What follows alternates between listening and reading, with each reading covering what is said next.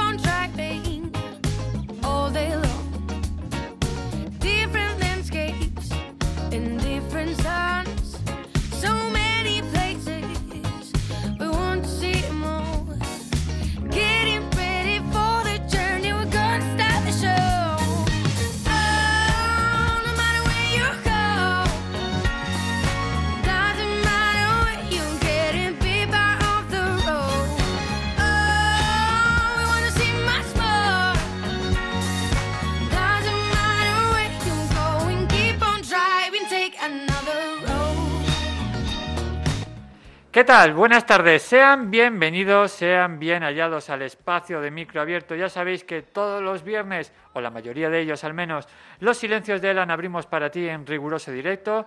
Nos puedes escribir a losilenciosdeelan.gmail.com bien visitar nuestra página web www.losilenciosdeelan.com todos los miércoles de 12 a 1 de la tarde, de 12 a 1 de la tarde, en la radio online de Paterna, anturia78.com, nos podéis encontrar. Por supuesto, en todos los podcasts, todos los programas están disponibles en nuestra red de iVoox, en Spotify, en iTunes.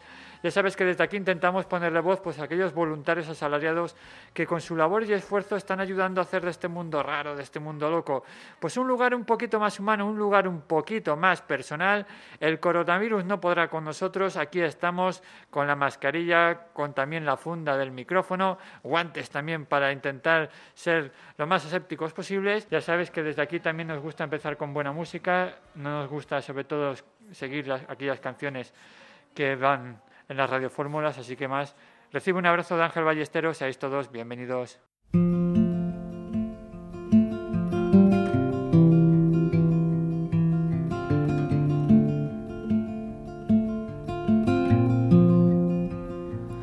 If we last through the winter, drive the car as far as we can go, and we can be different people than our reputations we were born into.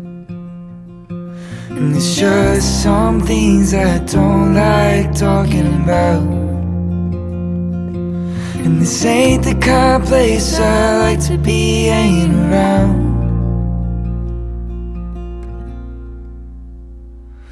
So we can take it slowly through the nighttime, growing in life. You can be my always, and we can be just fine. Oh, just fine.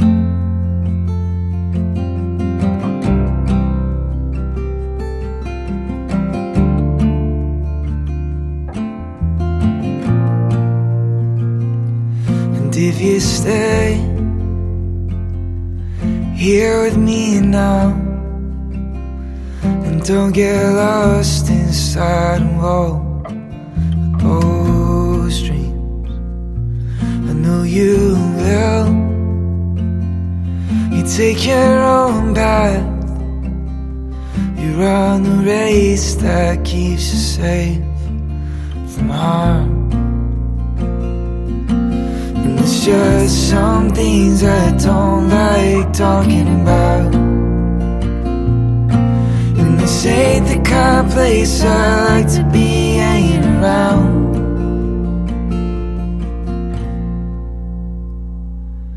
So we can take it slowly through the nighttime, growing in life.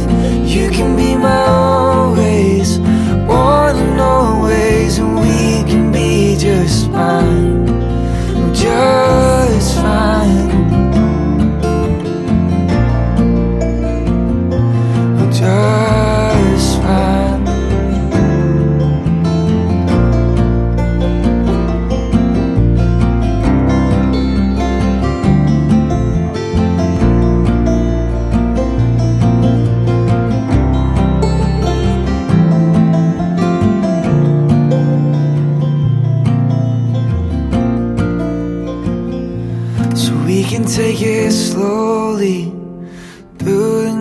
nighttime, growing in life. You can be my always, one and always, and we can be just fine. Just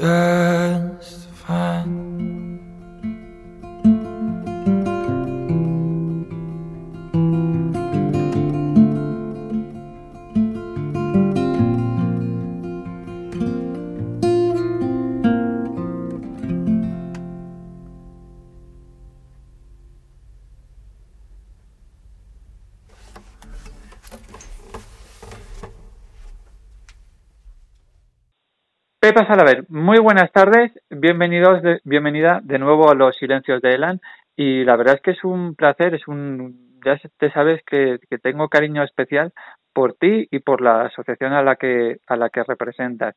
La primera pregunta, ¿cómo estás? Pues bien, bien, mira, vamos, vamos andando, vamos andando en esta situación que nos ha tocado vivir. ¿Y vosotros bien? Afortunadamente sí, bueno, ya, ya habrás leído por las redes sociales. Nosotros ahora, en este momento, las instalaciones de la radio están, están cerradas al público, entonces estamos haciendo unos programas caseros muy entrañables, pero que nos permite también lo que hablábamos fuera de micrófono, que nos permite en este caso eh, conversar de una manera mucho más tranquila y relajada. No llevamos la mascarilla puesta en la boca, con lo cual se nota que nos escuchamos mejor. Tenemos el café en las manos. A los que nos gusta el café, como es un, presente, eh, la verdad es que nos, nos permite, digamos, hacer una entrevista más, más relajada, más cercana, que, que también la estamos disfrutando de, de otra manera. A mí me gustaría, Pepa, como habrá gente sobre todo muy despistadilla, pero nos gusta contactar contigo desde que te conocimos, por, para que nos explicaros un poquito la Asociación José Luis San Pedro, qué es, dónde surge. Cuéntanos un poquito, Pepa. Pues mira, l'associació va néixer l'any 2002 a l'hospi- a l'Hospital de Fe. Va ser de l'experiència d'un grup de treballadores que estàvem allí, que vàrem conèixer la importància d'organitzar activitats socioculturals per a promocionar la salut i la cultura als malalts hospitalitzats, familiars i personal hospitalari. Estar hospitalitzat és dur, les hores són molt llargues, l'ansietat, la soledat, la incertesa, però també és dur per als acompanyants, que en molts casos tenen que patir l'ansietat del malalt i la seva pròpia ansietat. Ara hem ampliat l'espai de promoció de la salut i la cultura. Va néixer soles per l'Hospital AFE, però s'ha ampliat el camp i en l'últim paràgraf dels estatuts, quan es van renovar, posa i en, tots, i en tots aquells llocs on es puga promocionar la salut i la cultura. Això ens dona un camp infinit, infinit. A mí me gustaría preguntarte, Pepa, eh, normalmente el mundo de la salud generalmente, generalmente no está unido al mundo de la cultura. Entonces, la verdad es que como idea ya cuando cuando te conocí me pareció mm, me pareció fa- fantástica, me pareció una idea que eh, escribir siempre entra dentro de las de los efectos terapéuticos, ¿no? Que una forma de evadirse, de salir un poquito de la rutina, de, de, en este caso del enfermo que tiene para olvidar su, su enfermedad, su dolor, ¿no? Y para y para navegar por dentro de esa de esa fantasía, de ese de ese también eh, de esa ayuda hacia hacia hacia el, hacia el otro no hacia la persona hacia el paciente que también tiene al compañero de habitación. Ahora ya cada vez menos porque las habitaciones son individuales que pero sí que es verdad que sirve un poquito de, de ayuda no un poco de, de, de terapia. Y mm, lo que pasa es que mm, me, me resulta raro es lo que te digo me resulta raro el, el unir la salud con la con la cultura de dónde viene esa idea Pepa de la de la asociación esa idea, esa idea sí pues surge de que, claro, que mm, el, el, el enfermo necesita pues distraerse, necesita olvidar dónde está. Pero claro, si ese, si esa actividad que se organiza para, para que olvide dónde está, para animarle, es una un, un acto cultural, pues juntamos las dos cosas. ¿eh? que, que lo pase bien, que se distraiga, pero que sea también que promocione la, que promocione la cultura. Ha sido siempre la idea desde que nació, ¿sabes? Está la asociación. ¿Y por qué? Me gustaría también preguntarte, Pepa, por el tema del hospital, ¿por qué el- se genera solamente o por qué se crea en la fe? En este caso, ¿la fe era más abierta o era más fácil realizar este proyecto al principio Pues mira, que, que cualquier ¿sabes qué otro? Dime. dime. Pues que es que yo era, era, ahora ya estoy jubilada, pero era la bibliotecaria de los enfermos. Hay una biblioteca de- para los usuarios, los acompañantes. Y entonces allí era, digamos, que el centro y donde surgió esto, nos dimos cuenta de lo importante que era la biblioterapia, lo bueno que era para los enfermos leer. Y la cosa fue, fue generando, generando y, después acabó en la asociación. ¿sabes? y ahora, aunque ya estoy jubilada, que ya está totalmente, son cosas totalmente separadas, la biblioteca y la, y la asociación, pero de ahí, de ahí surgió el germen de, de la asociación. De todas maneras, Pepa, como me hablas que ya son años que llevamos, eh, o sea, que, que lleva en este caso la, la asociación, ¿cómo, y tú como bibliotecaria, que precisamente nos lo acabas de, de contar, ¿crees que la gente hoy en día lee menos que anterior, o sea, que, que que antiguamente? No, allí en el hospital se lee bastante, ¿sabes? Porque los días son muy largos. En el hospital los días son muy largos. Y entonces sí que, y los niños, los niños también leen bastante, ¿eh? Y sabes que un niño lector es un adulto lector. Sí, sí, sí. Y también sí, sí, son muy, es que hay tiempo para todo. Y si hay, y si hay así novedades, si hay cosas atractivas, igual el enfermo como los acompañantes suele, hombre, no todos, no todos, no vayamos aquí a Oh. Alicia en el País de las Maravillas, pero, pero mucha gente sí, sí, sí que se lee, sí No, se lee. yo te lo comentaba porque el que más y el que menos eh, ya sabe que hoy en día está el famoso móvil que llevamos siempre encima Ya. y, y la erupción del móvil hace que se nos Sí. haya olvidado eh, el, el libro. Sí que es, es cierto, es cierto. Lo del móvil es, es por, para unas cosas es muy útil porque Sí, los sí, enfermos claro. están en comunicación, están en comunicación, pero por otra parte nos quita, nos pasa a la mayoría, que nos quita tiempo de otras cosas como para leer. Pero bueno, se va compaginando. ¿eh? Hay tiempo para todo en el hospital, hay tiempo para todo.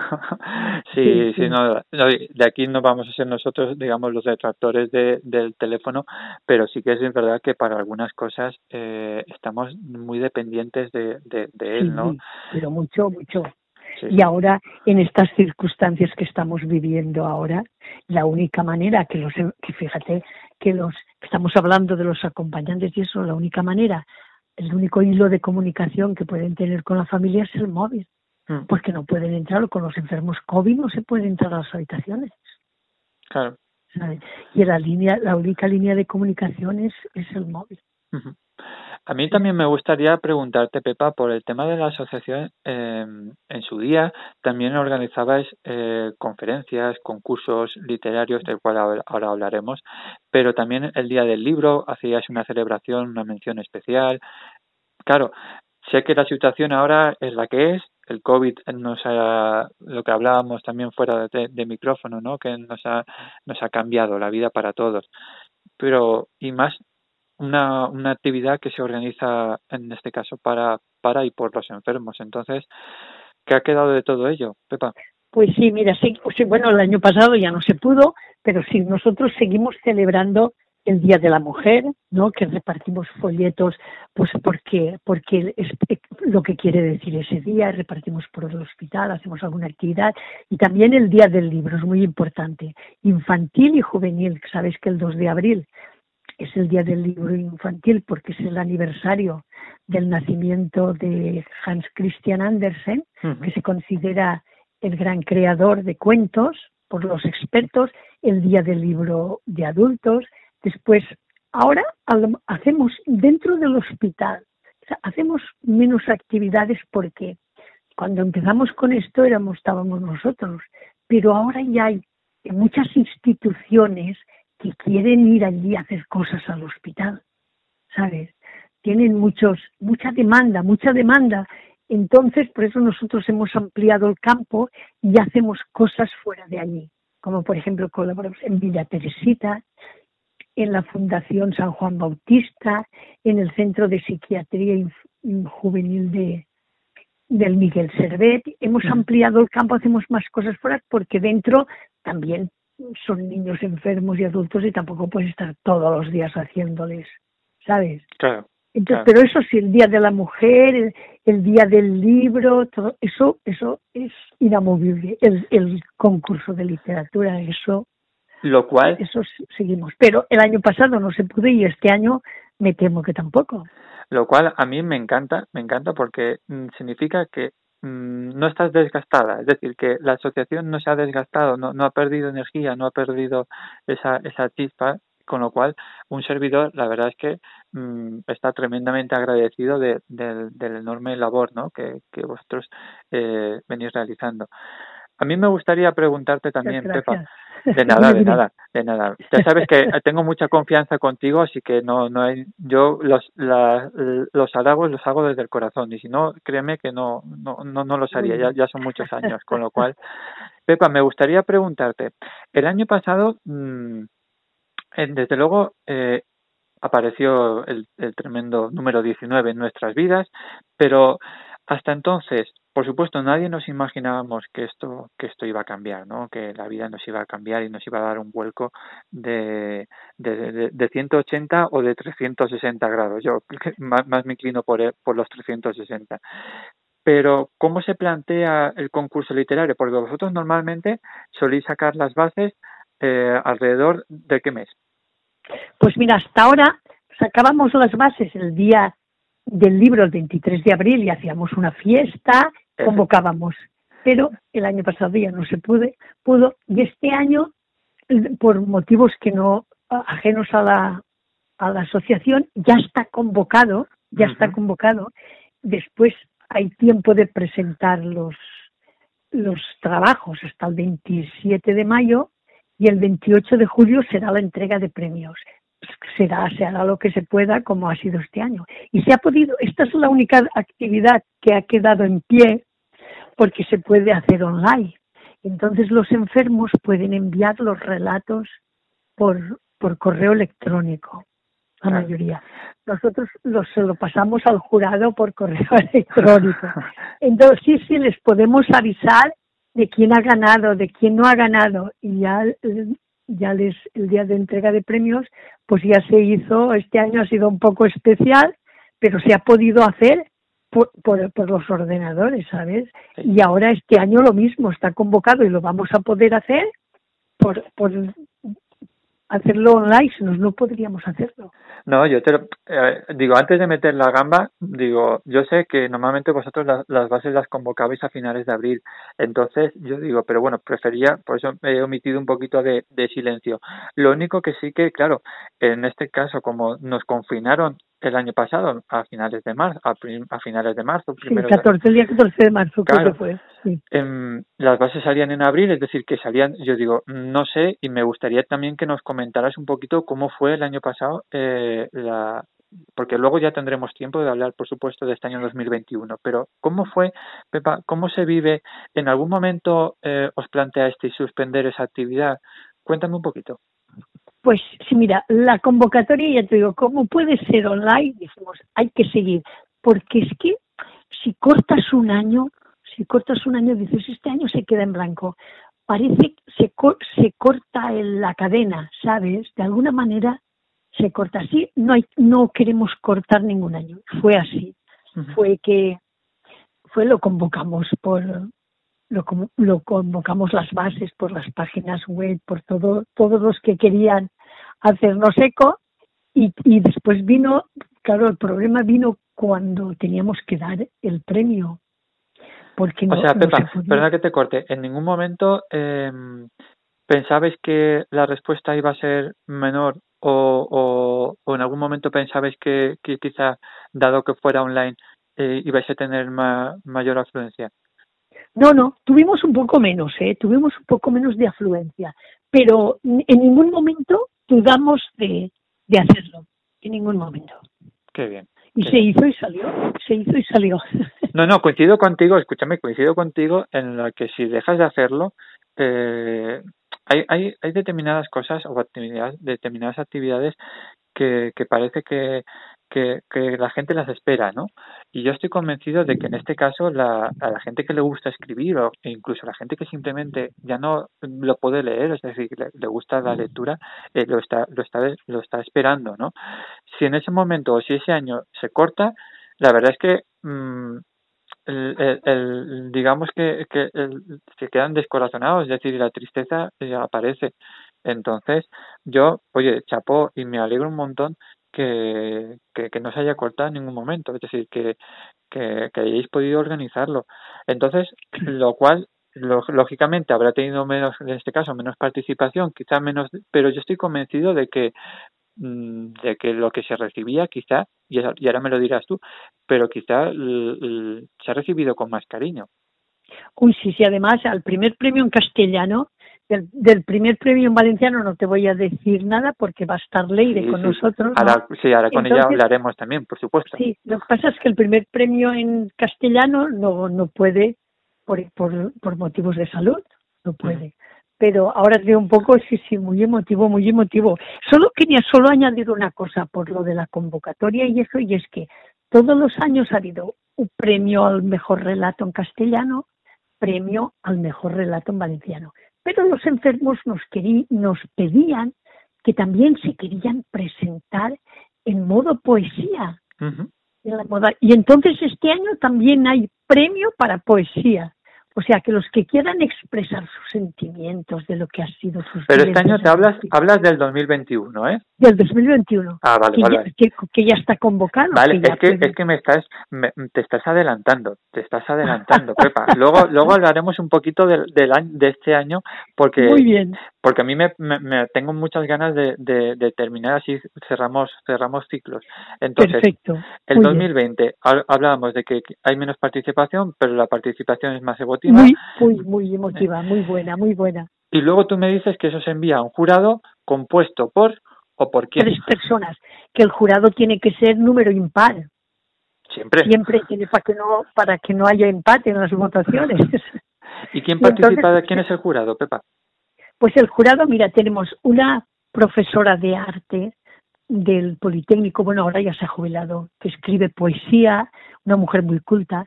Tenemos una, una maestra que, esta se llama María Montes. Tenemos una, una que está trabajando, un de profesora que también escribe libros de poesía, otra mujer, y un, y un hombre que se llama Ginés Vera, que este también ha escrito libros, que, que hace que da talleres de literatura, que mm, también todo personas preparadas para poder dar para poder dar el, el premio, claro.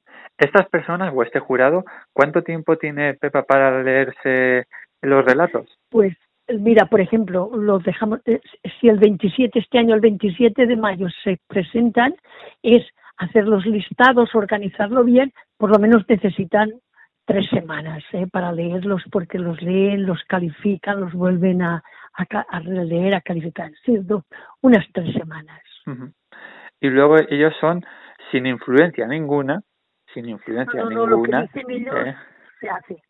son los que No deciden. conocen, ellos no conocen a los enfermos. Ellos no conocen a los enfermos. Claro, Ellos ven solo el escrito.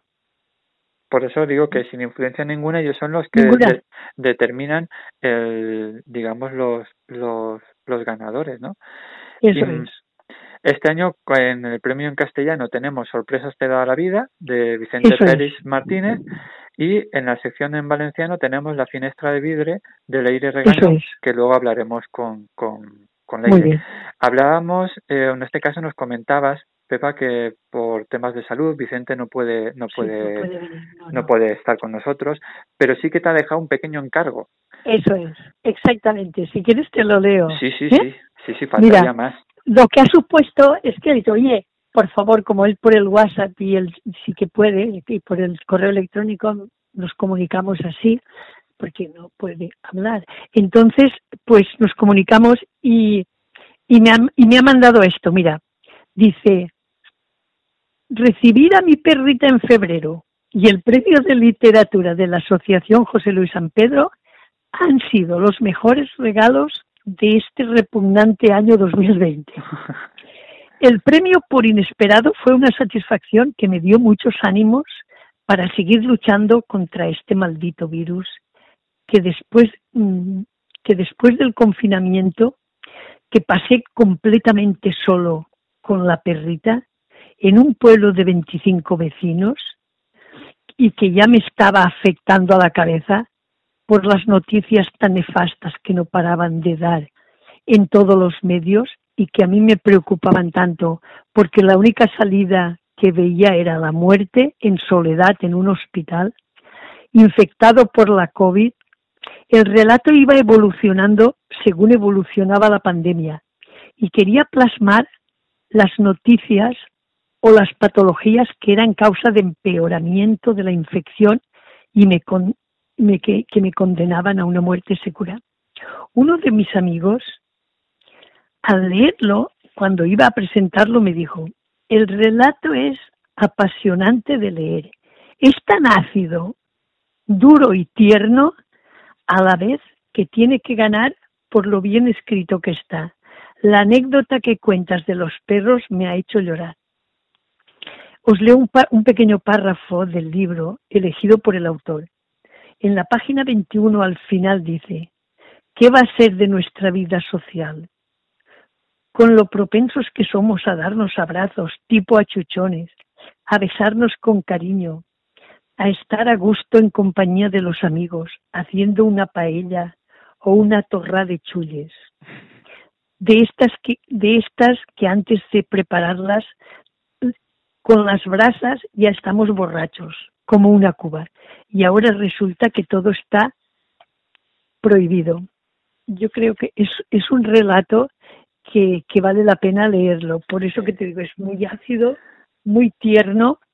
Así que digo, voy a, Vicente, por si nos estás oyendo, un abrazo virtual y ánimo. Sí, Saldremos de esta. seguro, seguro, seguro. A mí de todas maneras, Pepa, me vas a permitir también leer un poquito la reseña de Sorpresas te da la vida, en el cual dice que es el primer premio de la modalidad de castellano que lo ha ganado Vicente Sí. Pérez Martínez. Con Eso, el- exactamente. Exacto, con el relato Sorpresas te da la vida y las sorpresas a las que el autor se refiere son las que ha dado el mundo entero a la pandemia del, del coronavirus, el famoso COVID-19. ¿Y cómo aborda literalmente el autor esta terrible sorpresa? Pues extrayéndole un gran partido humorístico a esta dura realidad en la que estamos inmersos. El narrador, a la par que nos pone a los lectores en conocimiento de su delicado, más bien delicadísimo estado de salud y la fatalidad que sería para él contagiarse de la COVID-19, convierte todas las incidencias y peligros a los que la epidemia nos somete a los humanos en recursos lingüísticos ingeniosos, capaces de dibujarnos una sonrisa en los labios o directamente arrancarnos una carcajada. Ya dicen que solo los buenos humoristas son capaces de lograr algo así.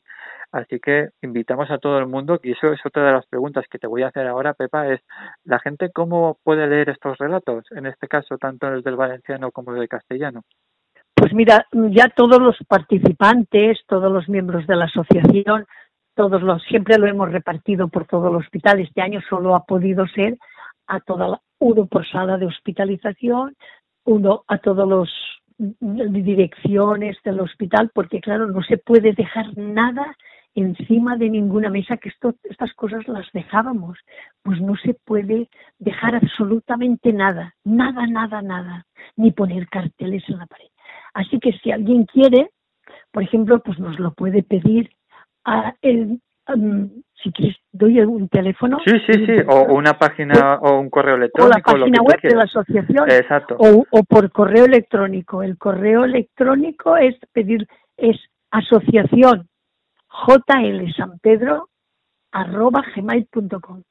Asociación en castellano JL San Pedro arroba gmail.com. El Claro. teléfono es 635 317241. 635 317241. Ujú. A mí también me gustaría también, y así ya concluimos, si te parece, el concurso literario, es cómo fue la, la presentación, cómo fue este año con estas circunstancias tan especiales. Eh, cuéntanos un poquito, porque yo he visto, he tenido la suerte de ver fotos y, y poco menos que, que mm, seleccionada, de manera individual casi ha sido la, presen la, la Pues si presentación. quieres decir la entrega de premios. sí. ¿Quieres decir? Pues mira, la entrega de premios fue un problemón, porque allí en, en los salones de actos y eso no se puede hacer nada, ¿sabes? Es, bueno, es normal.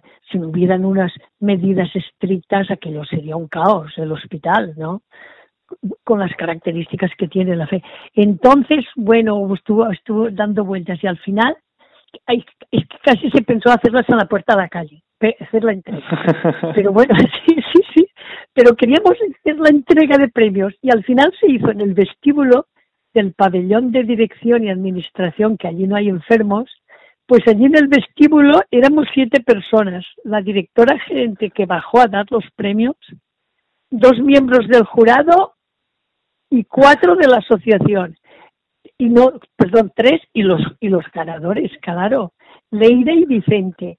Pero mira, oye, al final estábamos todos contentos, salieron los premios, hicimos fotos y oye, y salió, salió con, con lo complicado que, que resultó mm, hacerlo. Pues salió y salió bien. Oye, Tú ves, es que al final las cosas con- cuando se hacen con amor salen bien, siempre salen bien, las que se hacen con el corazón salen, sa- salen bien.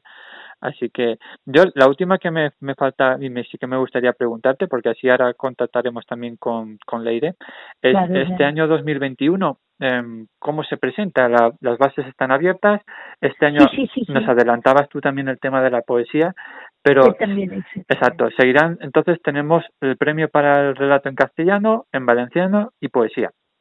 Eso es, eso es, eso es. Y ya están en la página web de la FE, están las bases. En la página web de la, de la asociación también están las bases. Y si, y si por el correo electrónico nos las quieren pedir, quien quiera nos la pide y se la mandamos enseguida. Porque por la FE no podemos dejar papeles para la Claro, gente. vosotros normalmente, la- vosotros normalmente habéis dejado, digamos, Claro, panfletos para que la gente lo pudiera, lo Claro. pudiera ver, pero no se puede. Este, las circunstancias Nada, son las que ni son. carteles en la pared, ni carteles en la pared, ¿eh? Nada, nada, nada. Es bueno, es normal, ¿eh? A mí Sí, yo creo entiende, que las cosas entiende. tienen que ser así, Se entiende. tienen que ser así. No, no, se entiende completamente. Así que, ¿hasta qué día, hasta qué día tienen de plazo? Hasta el 27 de mayo. ¿Eh? Así que gente que os guste escribir. Por cierto, tendríais que organizar alguno a nivel infantil. Pues sí, eso es una cosa. El año pasado, no, el año no se pudo hacer nada. El anterior lo que sí que hicimos fue un concurso de pintura para niños y resultó de bonito porque era ¿cómo te gustaría que fuera el hospital? ¿Tú ¿Cómo ves? te gustaría? Bueno, fue un exitazo, ¿sabes? Fue un exitazo. Sí, no, no, la Sí, visión de cómo los los niños. niños les gustaría que fuera. La visión Esto de los más pequeños, sí, sí, sí. La, la visión de los más pequeños y seguro que si se les proponen a ellos eh, relatos o que, eh, o que o que escriban también incluso poesía, porque ¿por qué no? Ellos también Claro. pueden escribir versos y rimas perfectamente. Entonces, si yo creo que si se les propusiera, seguro, seguro que la verdad nos llevaríamos todos una sorpresa, ¿eh? Segurísimo, Sí, sí. vamos. Seguro, seguro. Pues Pepa Salaver, presidenta de la Asociación José Luis San Pedro para la promoción de la cultura, de la salud y la cultura, muchísimas gracias, como siempre. ¿eh? Y a ti, a ti también, que tú también haces una labor muy buena, ¿eh? muy interesante, de verdad. Muchas gracias. Yo sabes que también lo hago desde el corazón, así que eh, la, eh, cualquier trabajo que, como decíamos antes, oye, es, estos ocho años la verdad es que me ha servido para conocer gente, gente maravillosa. Y una de ellas eres tú. Así que oye, que sí, sí, sí. eh, oye, encantada de, haber, de haberos conocido, ¿eh? A ti, que estaba, eres tú el que lo lleva todo eso. Encantada de haberte conocido. Sí, yo siempre, no sé por qué, te voy a decir una cosa, no sé por qué siempre hablo- en plural, pero porque solo soy yo. Pero bueno, todo. sí, sí, no, pero yo como también eh, quiero creer que también Dios está conmigo y, y, y tenemos aquí eh, que eso no, aunque no par- participen directamente, pero la familia también, también, también forma parte de, de este, de este proyecto que me, que me he embarcado hace ya, hace ya tiempo. Como siempre, eh, Pepa, Aquí tienes tu programa para lo que necesites. Cualquier cosa que luego nos pueda permitir el, famoso bichito, pues oye, estaría bien. Como siempre intentamos hacer, traer a los invitados para conocernos todos y que nos puedan le leer eh, de viva voz, de viva voz su, su relato. Aquí tienes la puerta abierta para lo que, para lo que necesites. Muchas gracias. Ahora oiràs a l'Eira i veràs que bien su relato. El de, ella, ella va guanyar el premi en valencià, veuràs que bonic. Vale. tengo, tengo, muchas ganas. Bueno, Pepa, un abrazo. Un abrazo. Un, un abrazo. Adeu. Hasta luego. Tengo aquí entre manos eh, la reseña del precisamente a que hablábamos con, con Pepa de la, ganadora, en este caso de la sección de los relatos en valenciano. En este caso tenemos con nosotros a Leire Regaño. Ella ha participado con su obra, con su relato La finestra de vidre. El relato ganador de la modalidad en valenciano pone el acento en un detalle en que todos en los que algún momento de nuestra vida hemos estado, hemos estado ingresados en un hospital y hemos experimentado, que es la importancia de las ventanas. Su autora, Leire Regaño Monllor, construye con pericia literaria un relato en el que, tras introducirnos en el motivo por el que el personaje está ingresado en el hospital, nos hace confidentes de sus sentimientos. Expresados de una manera muy emotiva, los reconocemos como importantes, muy importantes, porque en la situación de inseguridad del enfermo todo adquiere un grado de simbolismo extremo, como cuando la narradora se lamenta mirando por la ventana la vida passa i jo la veig passar, con qui es baixa en una estación de tren y veo con marcha. Sensaciones y reflexiones diarias que la autora transmite en bellas palabras, incluidas las que pone fin al relato desde el otro lado de la ventana. Leire Regaño, muy buenas tardes, ¿qué tal? Muy buenas tardes, Ángel. Pues oye, encan encantado, encantado de estar contigo. Yo, con tu permiso, si tú quieres hablar en valenciano, lo puedes hacer perfectamente. Yo te hablaré en castellano, me encuentro más cómodo hablando en castellano, con lo cual, pero de todas maneras respeto que si lo quieres hacer en valenciano, perfectamente lo, lo puedas, lo puedas hacer. Leire, la finestra de, de vidre, uh -huh. mm, un relato de muy interesante, uh -huh. las ventanas, se nos olvidan muchas veces las ventanas, pero es verdad que eh, dan luz y, y, por las cuales entra luz en la ventana de, de un hospital. Las ventanas precisamente lo escogí porque era como el único referente que tienen ambos lados, desde alguien que puede estar dentro y lo que puede estar viendo, al final es el reflejo de la realidad, ese ver la vida pasar y no estar en ella. Y desde el otro lado al final es lo único que ve una persona desde fuera del hospital y que digamos puede, como tú has dicho, ese reflejo de luz o del conocimiento de lo que está pasando dentro. Y muchas veces se nos olvida el doble sentido o el poder que puede tener un reflejo con la propia ventana. Y fue por eso precisamente por donde yo quise tirar e intentar mostrar como la misma, digamos, la misma visión, el mismo elemento, puede tener dos visiones y las dos pueden ser igualmente dolorosas o de satisfactorias, dependiendo del momento de la enfermedad, claro. Me, me encanta mucho el símil de que una vez que la luz aparece o entra por medio de la ventana, la persona que lo que lo ve o que lo recibe lo puede interpretar de una totalmente diferente a la que tiene al lado, lo cual eh, habla mucho sobre todo de, de, de esa actitud o esa energía que nosotros como seres humanos o como pacientes en este caso y estamos dentro del hospital podemos sale sale sale de reflejo, ¿no? Y, y, me gusta siempre y me encanta sobre todo que hayas utilizado ese símil porque la verdad es que me parece tremendamente inspirador. Si te parece Pues bien, gracias. de nada, de nada. si te parece bien, ¿quién es Leire? Porque claro, aquí estamos hablando de, de Leire, de Leire Regaño, pero ¿quién es Leire? Pues a ver. Es una pregunta complicada, ¿eh? Porque cuando nos ha- tenemos que hablar de nosotros mismos mm, no- no- nos resulta raro. Pero quiero conocerte un poquito más, Leire, para entender un poquito también de dónde viene tu, tu relato. Vale. Pues a ver, la primera respuesta quién es Leire, sinceramente te diría que no lo sé. no sé bien quién soy yo. Más allá, o sea, obviamente sé mi biografía, sé que vengo de padre vasco, madre valenciana, que yo soy valenciana de pura entrega y todo eso, pero ¿quién soy yo? Pues yo diría que soy una persona muy activa y entregada a todo lo que, bueno, a todo lo que le apasiona, siendo una de esas cosas la lectura, y por tanto ama expresarse, tanto sus sentimientos como los que puede tener otra persona, porque al final como que los acabo haciendo míos, porque, no sé, me encanta ese concepto de hacer, gritar o, o contar historias que han sido calladas, y en la radio también es mucha, muchas veces lo que consigue, en intentar expresar lo que otras voces callan, y eso pues lo hago a través de la lectura, a través de voluntariados, que yo creo que me definen mucho lo que una persona, digamos, quiere dar o más de lo que cree que puede aportar, porque al fin y al cabo, no sé, eso tampoco sé qué es lo que puede aportar en sí.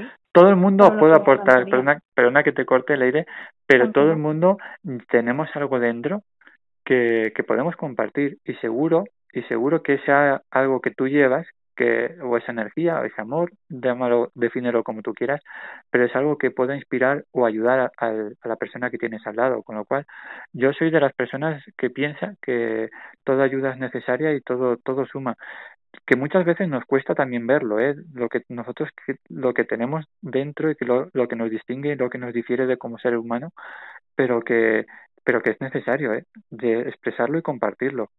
Con lo cual, yo invito a Leire a que siga ayudando y, y compa- y compartiendo su, su energía y su, y su vida a los demás. Completamente, Ángel. Supongo que siempre es más fácil ver lo que pueden aportar de fuera, pero al final también lo que uno reconoce y quiere dar es lo que, bueno, también es lo que se expresa escribiendo, lo que una persona tiene dentro y lo que yo intento hacer en el resto de ámbitos de mi vida, como puede ser, por ejemplo, la música que llevo haciendo desde los tres años y que, bueno, hago con piano, guitarra, clarinete y, y lo que se venga, la verdad. Y como quiero hacer en un futuro, bueno, o sea, yo ahora estoy en segundo de bachiller estudiando, pero en un futuro me encantaría dedicarme a la defensa de derechos humanos, o sea, al derecho, Sí, sí, sí. Qué bonito. mm, Qué pues sí, la verdad. Qué bonito. Hablabas de que eres una lectora, pero también escritora, porque ya sabemos, ya lo acabas de decir tú, también em, hay una parte mm, compositora en el apartado musical que, que supuesto que, que seguro, que seguro que lo, lo compaginas o lo, lo complementas, pero también te gusta escribir. Sí, o sea, obviamente creo que toda escritora debe empezar primero leyendo y yo creo que es precisamente eso lo que al final acaba haciendo que escribas, o sea, al meterte en mundos que no son los tuyos y al acabar, digamos, fundiéndote con una lectura que, que al final te lleva a ti a crear esos mundos, pero desde tu propia desde tu propia perspectiva. Entonces creo que cualquier persona que ha empezado a leer, al fin y al cabo luego acaba, digamos, por secuencia lógica y natural, empezando a escribir, o sea, pensando que, ostras, que esos mundos también los tienes dentro y también los puedes expresar, aunque con otras palabras, porque al fin y al cabo son tuyos, pero quien acaba, o sea, quien lee, acaba escribiendo porque acaba formando sus propias historias. Y eso se plasma siempre sobre el papel. Lo que pasa es que tampoco debemos obviar de que mm, como estudiante de segundo de bachillerato, ¿no? Que me habías comentado. Sí, Eh, hoy en día lo- los jóvenes mm, no está, digamos, el mundo de la lectura no es, no son, no son temas asociativos, vamos a decir, que la gente hoy en día no, es algo que también hablaba con, con Pepa, que por desgracia la erupción del teléfono móvil y, y las redes sociales y demás, pues ha influido que de una u otra manera eh, el tema de la lectura no haya sido prioritario para, para muchos adolescentes. No sé, en el, en el círculo en el que tú te mueves, si, si es, si es mm, veraz o no la, lo que te acabo de decir, pero al menos la experiencia que, que, o por lo que yo percibo. Pero puedo estar equivocado, ¿eh? por supuesto. La verdad que yo ahí difiero contigo, pero por una cosa. O sea, estoy totalmente de acuerdo que la lectura en papel o los libros clásicos que todo el mundo imaginamos cuando hablamos en leer, pues sí es cierto que la verdad que está muy limitado en nuestra edad y yo lo reconozco. También es cierto que pues en estudiantes y especialmente en segundo de bachillerato también nuestro tiempo está más limitado, pero yo creo que no es cierto que no leamos, sino que se han cambiado completamente los formatos. O sea, ahora, por ejemplo, las redes sociales que es en lo que gastamos el tiempo bastante, Sí. eh, bueno, sí, bastante de nosotros, al fin y al cabo como acaban siendo publicaciones o en los textos de pie, de los pies de publicación, la gente también se acaba expresando y- o acaban haciendo, digamos, mini relatos en palabras más limitadas, pero que vuelven a hacer lo mismo, solo que, digamos, en síntesis. Y si no es eso, pues también son las canciones, o sea, las letras y las canciones que acaban siendo poemas. Y yo lo que sí que veo es que, si bien es cierto que igual lectura en papel ya está limitado, ahora hay mucha gente que está creando, por ejemplo, raps, sí, raps, canciones, que no son otra cosa que poemas, pero cantados. Entonces, eso al final también acaba siendo lectura y método de expresión, aunque se haya apartado la lectura en físico, que Claro. nunca hay que dejarla atrás, la verdad. Tú ves, por eso me encanta de que equivocarme y me gusta ver sobre todo otros puntos de vista totalmente diferentes a, a, a los míos, con lo cual, mira, mm, mira, me ha surgido también un recuerdo que, que hablando de, de los microrelatos, que también hay muchos concursos de microrelatos, con lo cual, oye, también es una buena forma de, de expresión. Así que me alegro, me alegro, ¿ves? De haberlo, de, de, de habértelo, de habértelo preguntado. Leire, ¿cómo conoces tú la asociación? ¿Cómo te enteras del concurso, de, de, de los relatos? Pues yo me enteré del concurso estando mi madre en la fe, porque el relato va todo sobre mi madre. Es ella la que estuvo enferma. Entonces, claro, estando, bueno, con esto del COVID no se podía entrar, no se podía acceder al interior del edificio para poder estar con ella. Entonces, claro, pasábamos mucho tiempo fuera, a las puertas de la fe. Y claro, durante esas horas, pues en la, o sea, un día, la verdad, en los cristales de las puertas vimos que estaba anunciado el cartel en lo de premio literario. Y fue mi padre, de hecho, el que me lo mandó, porque en ese momento fue el que lo vio. Y fue a raíz de eso, de estar fuera esperando por no poder acceder dentro y fijarnos al final, pues, en, lo, en los detalles. Tú ves, hay, hay circunstancias de la vida, eso me encanta, que, que, te ponen en, en, te lo sirven en bandeja. Es decir, oye, pues es el momento, es el momento. Y Leire, ¿tú cuánto te cuesta, si lo podemos preguntar y lo podemos saber, cuánto tiempo te, te llevó, digamos, el, el relato? Cuéntanos un poquito cómo, cómo surge. La idea ya la tenemos clara porque ya nos has, la has comentado al principio de la entrevista, pero saber un poquito cuánto tiempo te llevó y, y cómo, cómo lo desarrollaste la idea.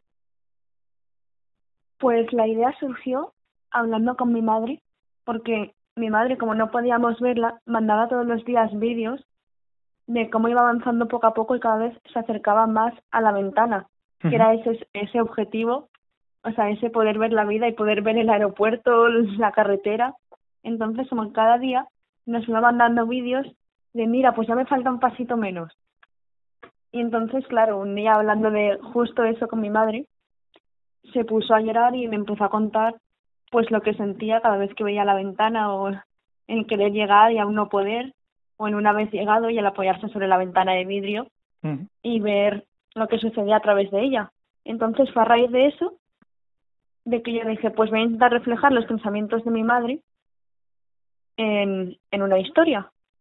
Entonces a raíz es cuando yo empecé a escribir y tampoco me costó tanto porque ya era algo que, o sea, ya era algo que tenía presente porque pues al fin y al cabo estar escuchando a mi madre llorando y contando lo que sentía, pues era algo que yo ya tenía reflexionado, digamos, interiorizado. Entonces surgió bastante, no te sabría decir tiempo, pero en una tarde, eh, lo, o sea, en una mañana, más o menos, lo, lo tuve escrito. ¿Tenías claro que lo querías hacer en valenciano desde primera hora? De hecho, es que tenía cuatro categorías en el premio Sí. y yo presenté a las cuatro, creo. No, a tres. a tres. A dos relatos en castellano y en valenciano y a poemas. Y me premiaron el de valenciano, el de castellano y el, y el poema también están publicados en el libro. De hecho. Entonces, no es que tuviera claro, es que tenía claro que me iba, que iba a escribir. Y de ahí, pues mira, Oye, cuéntame, ¿qué se siente una vez que, que era la primera vez que, lo, que te publicaban algo? No, me habían publicado este mismo año en otro premio literario de la Fundación Bainel, también de cuentos. Y también gané el, o sea, gané el primer premio y me lo publicaron también en un libro. O sea que no era la primera, pero sigue haciendo igual de ilusión como si fuera la primera o la tercera o la quinta vez. Oye, podemos no decir cambia. que era la primera en valenciano. Sí, eso desde luego. ¿eh? Y cuéntame, ¿qué se siente al ver tu obra publicada ahí? Jo, pues la verdad que se siente como si fuese alguien, alguien importante, ¿sabes? Porque ver como tu obra en papel con el nombre en el título es de decir, che, míralo, en plan, qué bien queda. Y digo, pues queda bonito, ¿no? Porque al fin y al cabo verlo en el ordenador o verlo en no tu casa mismo, y para ti, no es lo mismo. No es lo mismo. y luego verlo ahí publicado en un libro, es como que queda profesional. Y queda como si hubiera nacido algo que hubieras estado gestando. Perdón por el símil, pero como si hubieras llegado a parir o algo. Y oye, ahora que lo ves, ahora que lo ves escrito, eh, ¿hubieras cambiado algo? Pues probablemente sí. O sea, es de las que, porque claro, te quería preguntar en base, en base a esto, mm, ¿lo releíste muchas veces antes de, de enviarlo? ¿Eres de las que, mm, de las personas muy, muy maniáticas con, con la relectura y el... Pues sinceramente sí. O sea, es Eres que muy, eres muy perfeccionista entonces. Sí, soy bastante exigente, entonces me lo leí bastantes veces para ver si realmente, bueno, primero porque encima me había pasado de páginas, entonces claro, lo tenía que releer un montón de veces para ver por dónde podía cortar, porque yo soy súper, en- o sea, me enrollo muchísimo, entonces claro, lo tenía que acortar y luego, pues para revisar si realmente, o sea, porque al final todo lo que una persona quiere decir, a lo que realmente dice, a lo que una persona, la otra persona puede entender, a lo que la otra persona, ¿sabes? Al final se hace un canal de comunicación que tuve que revisar para asegurarme de lo que realmente ponía por escrito era lo que yo quería decir, porque si no al final pues los sentimientos carecían de, de sentido. Ajá. Entonces sí que lo revisé, la verdad. Mm, me gustaría también, también preguntarte, Leire, ¿qué, ¿qué vas a hacer ahora? En el sentido de que, oye, vas a, la idea cuál es, seguir escribiendo, seguir presentándote a diversos concursos. Hablabas también del tema social, del trabajo social, que es algo que, que por lo que quieres apostar, el tema del derecho, ¿no? Sí.